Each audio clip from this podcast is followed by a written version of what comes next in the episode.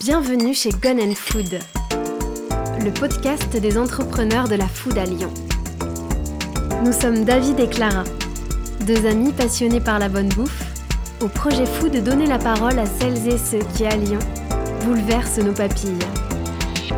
Vous écoutez notre podcast numéro 1. Nous sommes le 28 avril 2020, en plein confinement. Aujourd'hui, nous sommes allés à la rencontre de dealers de cook, traiteurs en événementiel lyonnais. Bonne écoute. bienvenue à ce premier podcast consacré à la food à Lyon et j'ai le plaisir de recevoir pour cette première édition Rémi et Jean-Victor de Dealer de Cook. Euh, on est en plein confinement puisqu'on est en avril 2020. On va commencer par leur demander comment ils vont. Bah écoutez, ça va. Euh, c'est un peu long maintenant, mais euh, on s'accroche, on tient le coup et puis, comme dit notre cher président, on aura des jours meilleurs. Pareil, ami? Pareil, ça va, hein, ça cuisine, euh, ça fait des brioches, ça fait des pralines, ça fait du pain, on euh, fait ce qu'on peut avec ce qu'on a. Quoi. Après, on binge beaucoup de séries euh, et, on travaille sur la reprise de mai avec des idées un peu novatrices sur le business model. Quoi. Mais voilà, on est surtout sur de la créa. Quoi. Est-ce que vous pouvez tous les deux à tour de rôle vous présenter un peu votre parcours, d'où vous venez, qu'est-ce qui vous a amené à fonder cette petite entreprise qui s'appelle Dealer de Cook? Jean-Victor, tu veux commencer?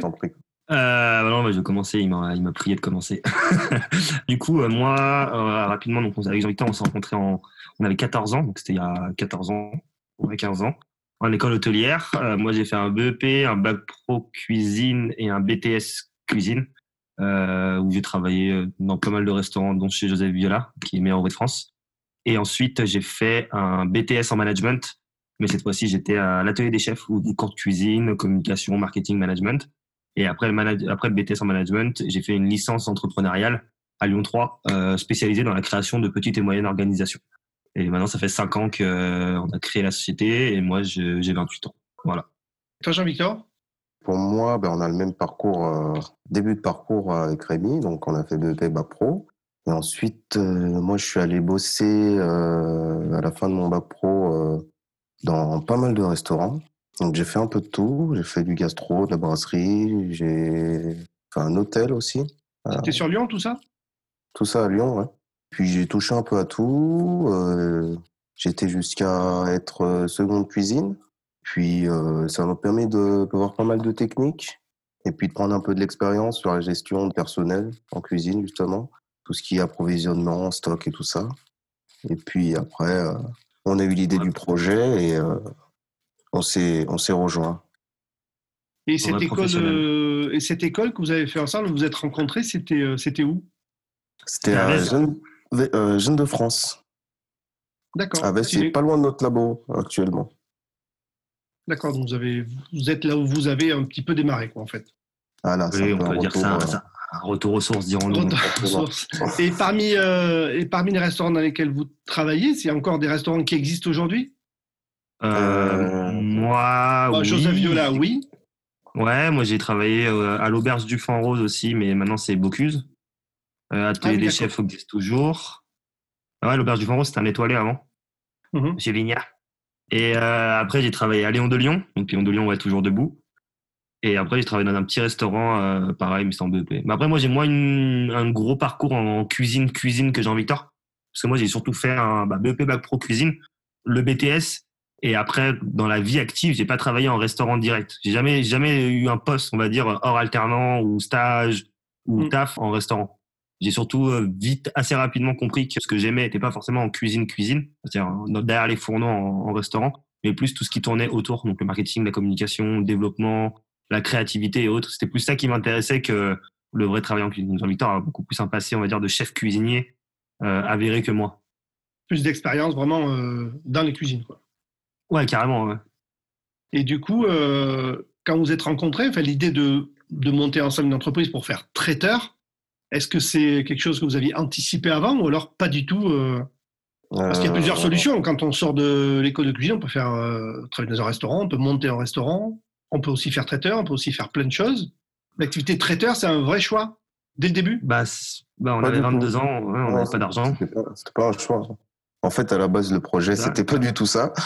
Et puis on avait, euh... à, à, désolé de couper, mais même avant ça, qui parle de comment on a créé le projet, on avait 22 ans, on n'a pas un rond. Euh, monter un restaurant à 22 ans quand t'as pas un rond, c'est plutôt compliqué, surtout à Lyon. Mmh, d'accord. Donc, c'est pour ça qu'on est, on est allé sur autre chose et Jean-Victor va t'expliquer comment ça a un peu dérapé, on va dire, notre histoire. Alors, comment ça a dérapé, Jean-Victor? Disons que moi, je bossais encore dans le dernier restaurant où j'ai travaillé. C'était à Jols. Et en fait, on avait, euh, on a eu l'idée de faire un livre de cuisine. On a une formation française, donc on a tout, on a appris toutes les techniques de base et tout ça. Et en fait, on a commencé à aller voir des, restaurateurs pour les inclure dans le livre. Donc Kevin de Toasté aujourd'hui, qui avait le rock'n'roll à l'époque. Exactement. Il nous a proposé de d'organiser un concours autour du croque-monsieur parce que c'est ce qu'il faisait à l'époque. Donc euh, on a fait ça. Et ensuite, euh, on a commencé à faire des, animations. Donc au début, on faisait pas du tout de traitement, on faisait que des animations. Donc c'est-à-dire, c'était des, mini recettes, les gens cuisinaient euh, pendant cinq minutes. Euh, c'était très rapide. On faisait ça. Et en parallèle, on faisait aussi des vernissages dans les galeries d'art avec des street artistes et on a commencé à cuisiner des burgers et tout ça. Donc c'est là que vous avez commencer ou continuer de fréquenter euh, On en parlera aussi de vos relations avec, les, avec le street art. Ça fait, ça, j'ai l'impression que c'est quand même, ça fait un petit peu partie de, de l'ADN, de la marque en tout cas, on va dire. En gros, c'est, c'est, les clients qui ont fait notre offre. Un jour, un client nous a dit Vous faites du traiteur euh, On n'en faisait pas, mais on a quand même dit oui. Et puis, c'est parti comme ça. en fait, on n'avait pas de, projet, on va dire, défini à la base, euh, à dire on veut faire du traiteur. On savait qu'on voulait travailler ensemble sur un projet et on connaissait un peu l'identité dans laquelle on voulait aller, donc ce côté urbain, ce côté artistique, ce côté cuisine euh, gastronomique française. Sauf qu'on n'avait pas encore le, terme en fait business model et l'idée en fait de dire qu'on allait faire du traiteur. Le traiteur était pas du tout dans notre tête et on avait une image très péjorative du traiteur, comme beaucoup de personnes peuvent avoir. Et euh, ça a été vraiment euh, des rencontres, l'arrivée à l'incubateur Lyon 3 et en fait le fait qu'on a commencé à faire de la bouffe dans des, des galeries d'art dans les pentes de la Croix-Rouge de Lyon avec des potes artistes qui faisaient des expos et qu'à chaque fois, en fait, on, on s'est même pas rendu compte qu'on faisait de l'événementiel en fait. On allait euh, juste sur les galeries d'art pour voir nos potes faire à bouffer, triper. Et en fait, au fur et à mesure, quand on a commencé à poser des mots techniques, de la logistique dessus, on s'est rendu compte que bah ouais, on faisait de l'événementiel. Et dans l'événementiel, euh, à l'époque, c'était le début des food trucks. C'était vraiment le tout début des food trucks où tout le monde pensait qu'on faisait un food truck parce qu'en fait, on faisait de la bouffe et on faisait de l'événementiel. Et du coup, au début, on savait pas si on voulait faire un food truck ou autre. Et en fait, euh, il y a des clients qui nous ont appelés en disant bah écoutez, je veux du traiteur. Et vu qu'on n'avait pas un rond à l'époque et qu'on euh, on cherchait à faire quelque chose, et bah du coup on a commencé à faire du traiteur et de fil en aiguille en fait l'offre s'est créée. Et on a toujours gardé notre identité de base qui est euh, qui est cette image urbaine, artistique et autres. Mais après c'est ce qu'on dit aujourd'hui. Nous on est chef cuisinier, entrepreneur, mais dealer de cook pour nous l'événementiel dans le dealer de cook est un produit. C'est pas la finalité de l'entreprise. C'est ce qu'on fait aujourd'hui parce qu'on a la possibilité de le faire et qu'on a l'expérience pour le faire et qu'on a des clients pour le faire mais c'est pas la finalité du projet. Ouais, on va évoquer après votre vos multiples multiples casquettes. Donc vous démarrez comme ça pour faire un petit peu d'événementiel. En fait, vous commencez à faire du traiteur, mais sans le savoir, euh, parce que le traiteur, ça peut faire peur aussi à beaucoup de bah, de passionnés de cuisine, parce qu'il y a une logistique à appréhender qui est pas du tout la même que celle d'un restaurant. Ça, ça peut faire peur en fait de se lancer là-dedans. Oui, ça peut faire peur. Après, c'est vrai qu'au bout d'un moment, on est euh, limité euh, techniquement. Euh, par exemple, euh, on peut pas faire de friture. C'est extrêmement compliqué de faire de la friture euh, sur un événement. Compliqué de faire des produits très haut de gamme parce que tu rentres dans un cahier des charges. Hmm. Donc, tu peux pas proposer une pièce à 45 euros. Alors qu'un restaurant, tu peux très bien proposer un plat à 125 euros si tu veux. Oui, c'est sûr. Bah, tu as beaucoup de contraintes. En fait, c'est ce que je dis souvent, c'est comme comparer un artiste photographe avec un mec qui fait des posters. C'est un, un, peu, un peu choquant, mais l'artiste, quand lui va faire sa galerie d'art, euh, il va mettre en place ses, ses, œuvres. En fait, il va pas répondre à une demande d'un client. Il va juste exprimer son œuvre, exprimer son identité, exprimer euh, ce qu'il veut sur le moment. Et les gens, ils viennent, ils viennent pas, ils rentrent, ils achètent, ils achètent pas, ils aiment pas. Enfin, ils s'en foutent. Lui, il expose en fait son identité.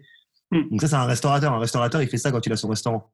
De l'autre côté, quand un client va appeler l'artiste euh, peintre ou photographe et qui va lui dire, moi, je veux des posters pour ma campagne de com, Là, en fait, lui, toute la partie artistique, elle va le garder. Il aura toujours son grain et son identité. Mais ça va vite être gommé par le cahier des charges, par la volonté, par le, type de personne à qui on veut euh, définir cette œuvre euh, par rapport à la clientèle. Et du coup, tu as énormément de contraintes qui entrent. Et du coup, mm. c'est vraiment, c'est un métier qui, a énormément de contraintes logistiques et par rapport à la clientèle. Ah, tout à fait. Là, il répond à une, il répond à une commande. C'est pas du tout la il même. Il répond à une commande. Et c'est ce qu'on fait nous. On répond à des commandes. Après, on a aussi la possibilité aujourd'hui, avec notre identité, d'influencer en fait sur la création de l'événement, sur les pièces, sur l'organisation et autres, parce que c'est ce qu'on a rempli avec le côté événementiel. Mais on reste toujours dans une demande, c'est-à-dire qu'on ne peut pas se permettre d'avoir des prix fous, on ne peut pas se permettre d'utiliser des produits euh, très précis et euh, on va dire euh, on, peut, on peut le faire, mais voilà, ça peut aussi poser des problèmes. C'est déjà arrivé qu'on nous dise ouais, mais ce genre de produit on peut pas trop l'utiliser. ou ça, ça va être compliqué, changer des pièces en fonction du régime alimentaire. Du coup, il y, a une, il y a des contraintes qui sont très différentes d'un restaurant. Et de créativité aussi. Donc, à partir du moment où vous commencez un peu à intervenir comme ça, euh, vous dites, ben, en fait, on est en train de devenir traiteur. À quel moment vous fondez votre entreprise réellement? Vous l'aviez déjà fait à ce moment-là? Euh, Alors, c'était assez compliqué parce que au début, euh, on n'avait pas d'endroit pour cuisiner. au début, c'était on cuisinait chacun chez soi et puis on se débrouillait comme ça. Et jusqu'au jour où on est tombé sur un gars qui avait deux cuisines dans son restaurant et il y en a une qu'il n'utilisait pas. Et du coup, euh, il cherchait à, à, rentabiliser son loyer. Et euh, on est tombé euh, pile à, à, ce moment-là et euh, on a commencé à louer des cuisines en fait. Et c'est comme ça qu'on a, qu'on a commencé. Mais là, on était en auto-entrepreneur. La société n'était pas créée. D'accord. Et ça, c'était où? C'était quel restaurateur qui avait deux cuisines C'était bah, Steve. Tu connais Steve de qui Steve, avec Ben de l'agence Mine. Ouais. Et du coup, bah, à l'époque, il avait ce restaurant qui était à côté de notre incubateur. Et de fil en aiguille, par un gars qui était un incub, qui connaissait un gars, qui connaissait un autre gars, qui savait que lui avait une cuisine en sous-sol qu'il n'utilisait pas. Et ben, on est arrivé à lui dire, bah, écoute, nous, on te la loue à l'heure. Euh, pour le moment, on va en avoir besoin très peu pour lancer l'activité. Jusqu'au moment arrivé où on avait plus de place dans les frigos, qu'on refusait trop d'événements, qu'on était enfin, c'était trop compliqué, quoi. ça, c'était quand? C'était à quelle époque? 2014, 2015, 2016, 2017. D'accord. Ok. Bah, c'était euh, la société, on l'a créée en octobre 2017. Donc en octobre 2017, on a eu nos laboratoires et on a créé l'auto-entreprise, je crois. On est rentré dans l'incubateur euh, fin 2014, en septembre 2014. On a créé l'auto-entreprise en avril 2015. Et donc euh, ça, ouais, 2015, 2016, 2017, trois ans à peu près, deux ans et demi, trois ans. On est resté en sous-sol dans une cuisine avec une induction et une casserole. Une poêle. Une poêle. Donc ça a devenu un petit peu trop petit par rapport aux demandes que vous faisiez en fait. Ouais, ça, et aussi par rapport à, au chiffre d'affaires, en fait. Oui, c'est ça. Parce que le modèle économique d'un traiteur, est-ce que c'est plus la quantité d'événements ou c'est la taille des événements? C'est quoi le plus important? Ouais, c'est la taille. Bon, allez. Bah après, c'est. Ouais, ouais, il faut en, avoir, il faut en avoir beaucoup et des gros événements, mais. Parce que je peux t'assurer que quand tu commences, tu fais pas des événements de 100 personnes. Hein. Imagine. Tu, fais des événements de 20, 30, 40, 50. Une fois que tu gères bien les 50, tu passes à 100. Une fois que tu sais bien gérer les 100, tu passes à 150 et ainsi de suite. Enfin, nous, on a fonctionné comme ça en tout cas. Donc, ça veut dire que votre limite, au bout d'un moment, c'est la limite de votre capacité à garder des produits au frais, la capacité de production en fait. Et aujourd'hui, elle est de combien? Aujourd'hui, là, de zéro Ouais. oui, là, en ce moment.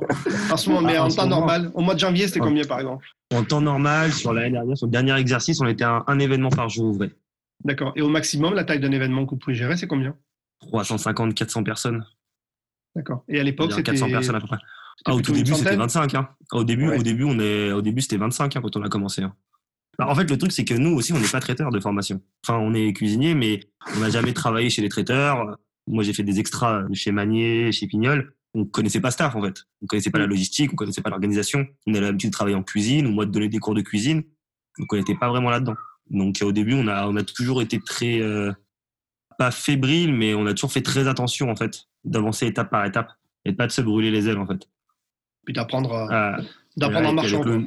ouais, et puis avec le nom qu'on a, l'identité qu'on a et ce qu'on essaye de, de retranscrire, faut aussi pas se casser la gueule, quoi. Parce que tu commences, tu t'appelles dealer de coupe, tu fais un événement de 100 personnes que tu rates pour une grosse marque, ça, ça va très vite, quoi. Donc, euh, fallait aussi être sûr de ce qu'on proposait, au prix qu'on proposait et avec l'image qu'on voulait. Ok, donc 2014 à 2017, vous êtes dans cette petite cuisine. Et en 2017, vous prenez les locaux que vous avez actuellement?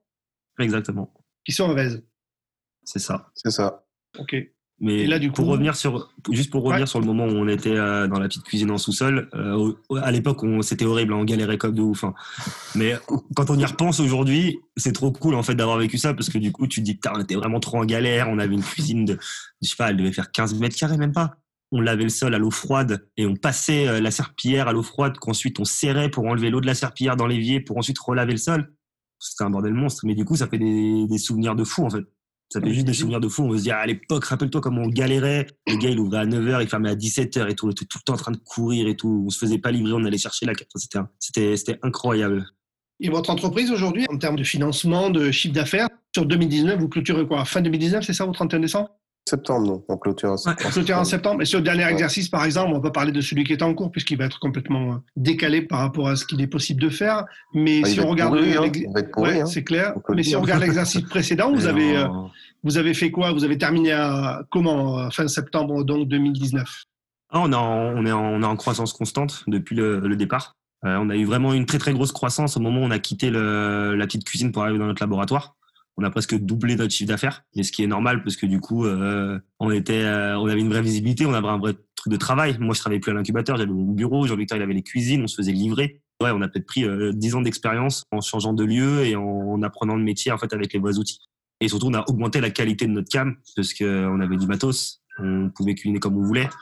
Et du coup, bah, on a vraiment pris un nouvel essor à ce moment-là. Et après, bah, on était en croissance constante. Euh, sachant qu'on fait aucune prospection, qu'on fait que du bouche à oreille, donc c'était euh, c'était vraiment cool. On avait cette chance-là. Et là, on commençait vraiment à on commençait à travailler sur des nouveaux projets. C'est ça qui est un peu frustrant parce qu'on est en train de travailler sur des nouvelles entreprises, des nouveaux projets. C'est un peu c'est un, un, peu frustrant. c'est clair. Euh, tant qu'on en a parlé de votre capacité de production, j'imagine que du coup, c'est passé par des embauches, augmenter la taille du staff. Vous n'étiez plus que deux, j'imagine, l'année dernière. Vous étiez beaucoup peut-être. On a eu une, ouais. Euh, ouais, euh, on a embauché quelqu'un en 2018, une personne en, CDI. C'est une personne qui est en reconversion professionnelle. Donc, euh, dans un premier temps, on l'a pris en stage. Ensuite, en CDD de six mois. Ça se passait bien et tout ça. Elle était volontaire et tout. Et ensuite, on l'a embauché euh, en CDI à plein temps. Donc, c'était notre premier employé. C'était il y a un an et demi, deux ans. Ouais, un an et demi. Euh, ensuite, euh, on a pris quelqu'un en, salle qui nous aidait euh, sur les événements. Et dernièrement, on a embauché un, chef pâtissier. Pour l'instant, lui est en, CDD, en mi-temps. Et voilà, pour l'instant, on est, on est cinq maintenant. vous êtes passé de 2 à 5 en, en un an, ouais. C'est ça. Ouais, c'est ça, ouais. J'ai vu que sur les événements, vous proposez votre prestation, mais il y a aussi il y a tout un satellite de petits acteurs qui peuvent intervenir sur vos événements. Ça, c'est quelque chose qu'on retrouve pas beaucoup. En général, tout le monde essaie d'internaliser. Mais vous, vous faites appel ponctuellement à des intervenants pour du cocktail, pour tout un tas de prestations. Tu peux nous en parler un petit peu, Rémi? Ouais. Du coup, c'était encore dans la même vibe qu'on était au début. C'est quand on a créé, on était vraiment à dans la cuisine parce que c'est notre passion et c'est ce qu'on faisait tout le temps. Et en fait, on n'était pas du tout euh, dans un délire de développer autre chose autour parce qu'on n'avait pas la capacité. On était dans un labo de 15 mètres carrés on connaissait pas le métier et en fait quand un client a commencé à nous demander ouais j'aimerais bien avoir du vin j'aimerais bien avoir euh, un gâteau j'aimerais bien avoir un peu plus euh, d'animation ou déco ou de scénographie. Et en fait nous on connaissait pas ce métier là et on pouvait pas en fait entre guillemets se dire bah ouais en fait bon, c'est simple on va acheter du vin on va prendre des, verres et puis on va on va le mettre sur l'événement on sera plus d'argent. Et en fait on a dit bah non nous ça nous intéresse pas de faire ça en fait. Même si c'est pour euh, augmenter un peu notre marge il n'y a pas d'intérêt à, à, ce qu'on fasse ça. Et en fait, on s'est dit, bah, au lieu de se casser la tête à, à faire ça, on va en fait créer un pool autour de nous de, de potes, de jeunes entrepreneurs de notre génération qui, eux, auront les compétences, la passion, l'envie et euh, la logistique de proposer des choses que nous, on pourrait pas proposer et surtout à ce prix-là. Et du coup, c'est là où on a commencé à rencontrer des personnes comme Meet Studio, comme toi, David, comme euh, la Bar Mobile, comme euh, Fin Palais, enfin voilà, tous les mecs avec qui on, on peut bosser aujourd'hui sur de l'événementiel. Et en fait, du coup, on s'est dit, bah, en fait, on va créer un pool de personnes qui sont spécialisées dans les métiers de bouche et qui peuvent proposer des animations, des démonstrations, euh, qui peuvent entrer en synergie avec nos créations culinaires. Et c'est comme ça qu'on a commencé à créer, du coup, le crew de dealer, où, du coup, aujourd'hui, par le principe, quand un client organise un événement, automatiquement, il fait appel soit à la salle, soit au traiteur en premier, soit à la boîte d'événementiel s'il passe par une boîte d'événementiel. Et du coup, le traiteur a quand même sur la partie euh, culinaire et restauration en général une influence qui peut être forte, surtout quand on a des concepts et une entité comme la nôtre où du coup le client peut plus facilement demander conseil sur une partie euh, autre que juste la food. Et c'est là où du coup maintenant on place en fait des professionnels des métiers de bouche sur événement pour créer des animations et tout simplement étayer notre offre et permettre aussi à des, des mecs qui ont des concepts euh, très stylés et qui commencent tout juste ou qui commencent en même temps que nous de pouvoir toucher une clientèle euh, rapidement. Mais on n'est pas une boîte d'événementiel. On fait pas de l'événementiel. Enfin, on fait de l'événementiel culinaire, mais on fait pas de l'événementiel, c'est-à-dire qu'on va pas gérer une salle, on va pas gérer les hôtesses, on va pas gérer euh, les micros, on va pas gérer le pupitre. Tu vois, enfin, on n'est pas dans la création, on va dire euh, globale d'un événement, mais mm. on est vraiment sur l'événementiel culinaire, donc toute la partie qui va être restauration, food, animation durant le temps de la soirée. Mais on pourrait parfois vous le demander parce qu'à force de rajouter des briques à votre offre, on va pouvoir euh, peut-être un jour vous dire, ben, occupe-toi de me trouver une salle, quelqu'un qui fait la musique, occupe-toi de tout en fait, et deviens organisateur d'événements. Ouais, mais c'est pas, pas le truc. Nous, on est, pas, on est passionné de cuisine. Moi, ça me fait kiffer de travailler avec un œnologue, ça me fait kiffer d'aller euh, travailler avec un, fromager, ça me fait kiffer de travailler avec un barman, ça me fait kiffer de travailler avec des artistes. Mais c'est vrai qu'après, euh, le fait de créer un événement, on a déjà fait sur des mariages, de créer des événements complets, de gérer des trucs comme ça. Et c'est pas ce qu'on aime, en fait. On s'épanouit pas là-dedans. Et il y a des personnes qui le font très bien. Et nous, on est vraiment, c'est pour ça que je suis dans le culinaire et non pas dans l'événementiel. Mmh. Moi, j'aime pouvoir euh, associer euh, un barman qui va faire une création qui va être euh, en synergie avec la soirée, le thème, les personnes, mais aussi qui puisse faire une réponse à une de nos pièces, à une création qui est culinaire. Et le fait d'organiser des événements, je trouve que c'est pour moi partie qui est vraiment la partie relationnelle client, m'écarter en fait de mon cœur de métier. Du coup, ça me fait moins kiffer. Ça veut dire qu'avec tous ces, on dirait prestataires satellites, on va dire, ça veut dire que tu es apporteur d'affaires? On peut considérer ça comme ça? Ouais, on peut considérer ça comme un porteur d'affaires. Après, c'est vrai qu'il y a une vraie, euh, un vrai secteur d'événementiel. En fait, on y gagne tous. C'est-à-dire que moi, j'apporte de l'affaire, mais derrière, je peux créer des choses à partir de notre cuisine que j'aurais pas pu faire si eux étaient pas là. Et du coup, ça permet en fait que tout le monde est gagnant. Après, on n'est pas dans une logique d'événementiel. C'est pas ça sur ça qu'on gagne de l'argent. C'est vraiment pas ça qui nous fait gagner de l'argent, mais ça nous permet en fait d'avoir une offre euh, beaucoup plus professionnelle, beaucoup plus large, et surtout, pour moi, ce qui me fait le plus kiffer, c'est-à-dire que quand tu arrives sur un événement, tu peux avoir euh, l'identité des, traiteurs qui va être nous, mais tu peux avoir un barman qui est à côté qui a son identité, tu peux avoir toi avec euh, les vins et les boissons éthiques d'un autre côté, on peut avoir euh, Meat Studio, on peut avoir des glaciers, et en fait, on a tous des identités différentes, et je trouve que c'est intéressant pour le client de savoir aussi qui lui propose ce qu'il boit, qui lui propose ce qu'il mange. C'est la même chose que tu peux avoir quand tu vas dans un food court, c'est-à-dire que chaque fois que tu vas à un stand, sais que cette personne est spécialisée sur ce stand. Et du coup, tu as aussi un échange qui est plus intéressant face aux professionnels. D'accord. Est-ce qu'on peut revenir euh, un petit peu sur vos relations avec le street art? Que j'ai regardé un petit peu, je vois tourner des vidéos sur YouTube euh, régulièrement, des collaborations avec des street artistes, etc. Est-ce que tu peux nous en parler de comment cet univers, euh, vous arrivez à l'intégrer dans, dans la cuisine? Moi? Oui, toi. Jean-Victor Moi non, mais après, c'est quelque chose qu'on aime bien faire parce que c'est un peu notre culture, entre guillemets. On a commencé par ça, en fait. On a commencé par faire des vernissages, sortir une table, euh, acheter du pain, des steaks et faire en fait une recette en collaboration avec les œuvres de l'artiste. Donc, on a commencé par là et on s'est dit euh, comment poursuivre ce qu'on aime, en fait, le, street art et euh, intégrer notre formation, du coup, la, gastronomie française. Et du coup, ces projets sont arrivés comme ça. Puis c'est très très cool aussi de bosser avec des artistes. Ce qui est cool aujourd'hui, c'est qu'au début, quand on a commencé, euh, on, a, on en connaissait deux, trois qui avaient notre âge. Kessadi, euh, euh, qu'on a connu vraiment au tout début quand on commençait, et même Don Matteo. On a commencé en fait à leur proposer ça parce que nous on faisait de la bouffe sur des sur des événements qui étaient assez urbains et que ça nous faisait kiffer et au fur et à mesure en fait c'est nous qui allions les voir on disait, ça te dirait ça te chauffe et tout ça on trouvait ça cool la, le challenge était était amusant et en fait, au fur et à mesure, on s'est rendu compte qu'en fait, bah, il kiffait grave aussi l'univers de la food et qu'il y avait plein de choses qui se recroisaient. Et c'est pareil pour tous les artistes. Quand je dis artiste, c'est vraiment au, sens large.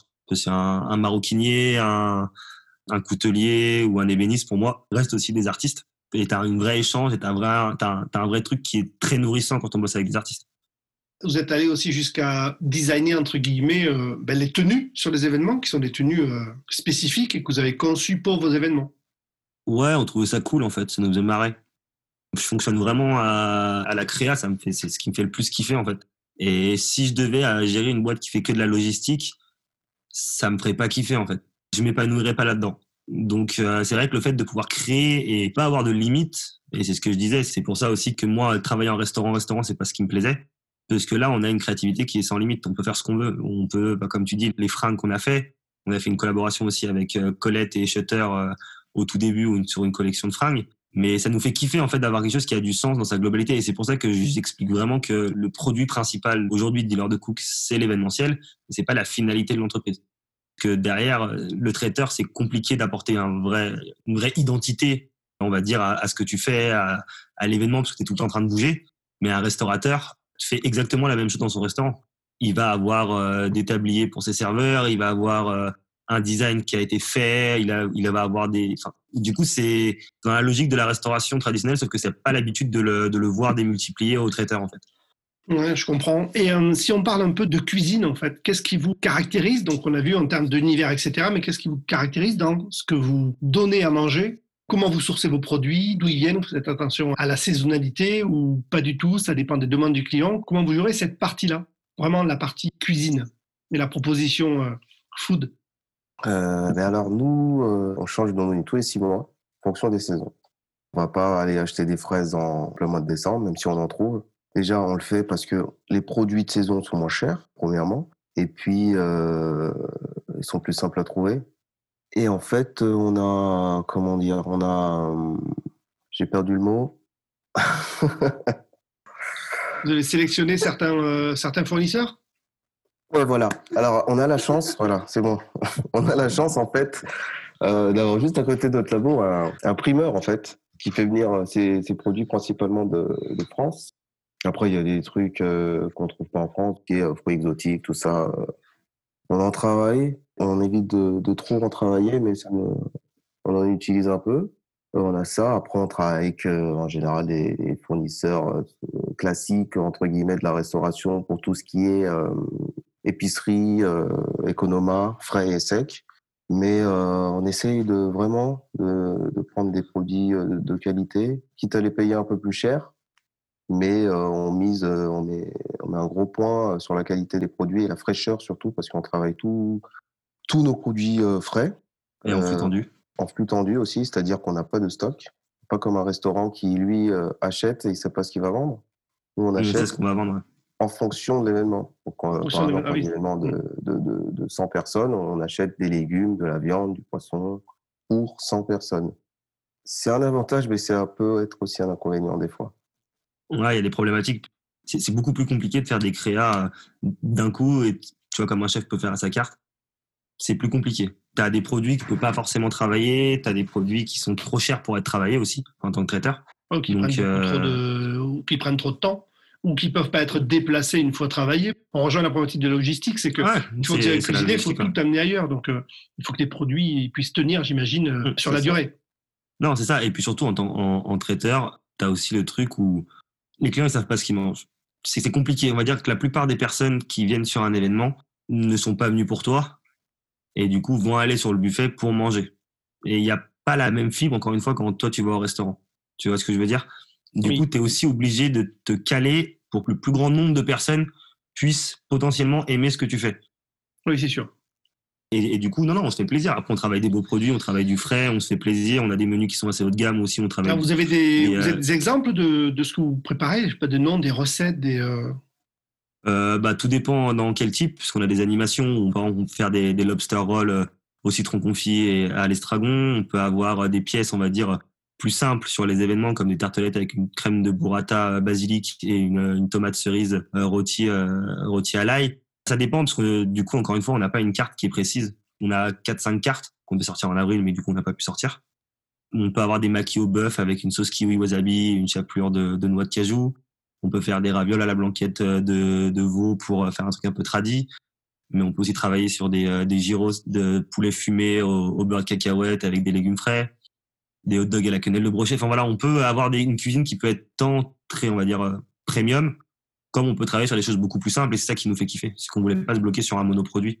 On voulait vraiment pouvoir s'ouvrir à, plein de trucs et toutes nos pièces sont très différentes. Donc ça nous permet d'avoir de la créa tout le temps.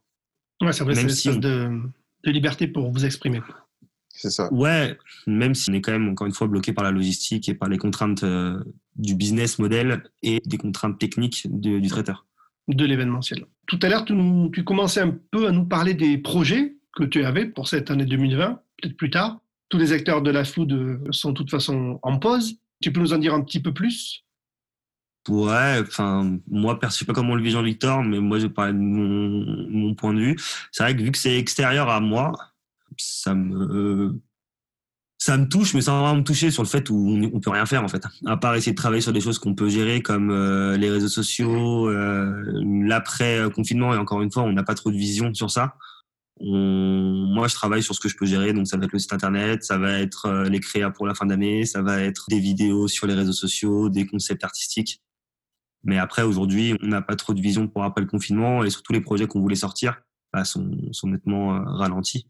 Donc on sait pas trop. On va voir. Euh, on avait des projets pour faire peut-être des plateaux repas à la rentrée, mais avec une quantité assez différente. On devait sortir une nouvelle collection là en avril qu'on n'a pas pu sortir avec une artiste, Marguerite Street Art. Du coup, euh, là, on, on, travaille, mais comme toutes les personnes de l'événementiel, quoi. Comme toutes les personnes de l'événementiel et comme tous les chefs euh, de cuisine qui vont, peuvent faire du live, mais derrière, bah ouais, à part préparer l'après, on, on, et encore l'après, c'est ça. On travaille sur des créas. Moi, je travaille sur des vidéos en ce moment avec J, euh, sur, euh, avec Jean-Victor, sur des vidéos pour les réseaux sociaux à la rentrée avec Jérôme Poulalier sur un concept culinaire euh, et des vidéos autour de, de ça et des artisans. Mais pareil, on, ça, on sait qu'on pourra commencer dès la fin du confinement à, à commencer à tourner. Mais après, l'événementiel, on ne sait pas dans quel état on va le retrouver et quand est-ce qu'on va le retrouver. Ouais, c'est clair. Je sais pas ce que tu en penses toi aussi. La problématique, c'est les établissements recevant du public. Un ERP, c'est un ERP. L'établissement qui reçoit du public, c'est des gens qui vont être côte à côte, qui ce soit pour manger, pour regarder un concert, pour regarder un match, peu importe. Passer ce virus juste en étant à moins d'un mètre l'un de l'autre, ben, on ne pourra pas rentrer dans un ERP. Parce que même euh, ce qu'ils avaient essayé de faire, de limiter à 100 personnes, euh, ça a duré 48 heures. Avant qu'ils finalement ils disent on arrête tout. Parce qu'à partir du moment où il y a quelqu'un qui l'a dans la salle, quelle que soit la taille de la salle, potentiellement, euh, ça peut continuer à se propager. La, taille de la salle et surtout le nombre de couverts et la, promiscuité que peut avoir le nombre de couverts. Ouais, tout à fait. c'est pareil pour nous dans l'événementiel. Hein. Ouais. En plus, dans la food, c'est pire parce que les gens mangent. Donc, et dans les traiteurs, euh, ils prennent leurs doigts, ils, attrapent leur mini burger sur un plateau, etc. C'est beaucoup plus complexe, euh, même que dans un ah bah, restaurant. c'est très complexe. Hein. Ouais, dans un restaurant, mais tu prends un bistrot ou tu prends la brasserie Georges, euh, les 1m50 de distanciation, euh, tu divises par combien le nombre de personnes qui viennent manger? Ouais, tout à fait. C'est plus facile pour un restaurant que pour nous, par exemple. Parce qu'un restaurant, il peut toujours adapter sa salle pour qu'il y ait, euh, par exemple, deux mètres entre chaque table. Quoi. Oui. Nous, les gens, on a un buffet en, linéaire ou dans différents endroits de la salle, et puis les gens, ils vont tous au même endroit. Quoi. Donc, ils sont très près l'un de l'autre. Ouais, c'est vrai. restaurant, il peut toujours, même s'il fait moins de couverts, plutôt que d'en faire euh, peut-être 80, il en fera 45. Et surtout, et c'est ce qu'on en parlait avec Jean-Victor, c'est que nous, on a une image euh, forte auprès des entreprises. Au point du particulier, on est connu par euh, nos, nos, activités artistiques, les créas, les graphes, enfin les collages et tout avec, avec des artistes et les événements publics qu'on peut faire. Mais c'est vrai qu'en termes de, de vente directe au particulier, ça va être plus compliqué pour nous que pour un restaurateur de faire de l'emporter. Parce que les gens ils ne connaissent pas sur ce créneau-là. Mais comme pour toi, David, avec un, bar, par exemple, qui va pouvoir faire de la livraison ou trucs comme ça. Même si toi, tu te mets à faire du particulier, tu auras aussi cette problématique qu'un particulier va peut-être aller au restaurant ou au bar en bas, prendre des cartons euh, de, limonade ou autre, que de contacter toi. Oui, c'est sûr, parce qu'il ne me connaît pas, et puis en plus, c'est pas mon métier, donc je ne sais pas faire, je ne sais pas livrer au bon horaires, je ne sais pas. Voilà. Là, tout le monde est chez soi. C'est facile euh, de livrer un particulier toute la journée, il est chez lui. Après la fin du confinement, il euh, faut le livrer à 18h. c'est un autre métier, en fait.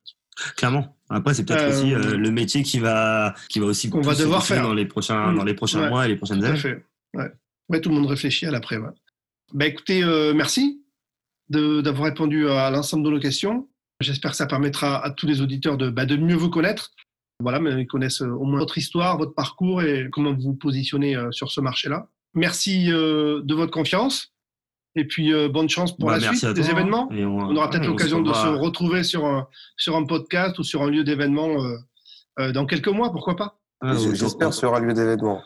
ouais, c'est ça. Sur un lieu d'événement. Sinon, autour, autour d'un beau Malbec 2015. C'était une belle année. Ah, c'était une belle Ensoleillé, toujours. Ensoleillé, comme toujours. Ce sera un plaisir, David, en tout cas. Et bah, merci à toi aussi de nous avoir reçus et passons ouais, au courant de, de l'avancée de, de nos projets et, euh, et de, de, voir quand est-ce qu'on pourra retrouver une vie professionnelle euh, optimale. On l'espère le plus tôt possible. Merci. C'est ça. À tous. Merci à toi. Allez. Merci. Salut. So